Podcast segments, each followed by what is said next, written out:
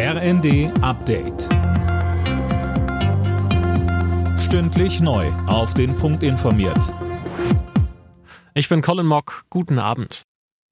Die Hochwasserlage bleibt in Teilen Deutschlands weiter angespannt.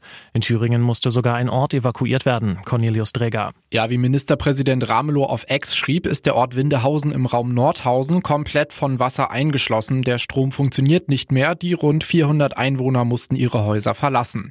Auch in Niedersachsen bleibt die Lage vielerorts angespannt. Etliche Flüsse sind über die Ufer getreten. Dauerregen und Tauwetter sorgen auch in NRW, Rheinland-Pfalz, Hessen und Sachsen für Probleme. Auf der ICE-Strecke Hannover-Magdeburg sorgen außerdem unterspülte Gleise für Probleme und Verspätungen.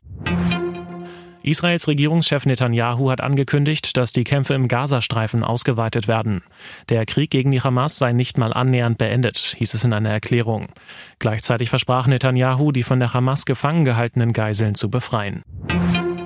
Psychische Krankheiten spielen bei Krankschreibungen in Deutschland eine immer größere Rolle. Im vergangenen Jahr waren Arbeitnehmer insgesamt 132 Millionen Tage wegen psychischer Probleme krankgeschrieben.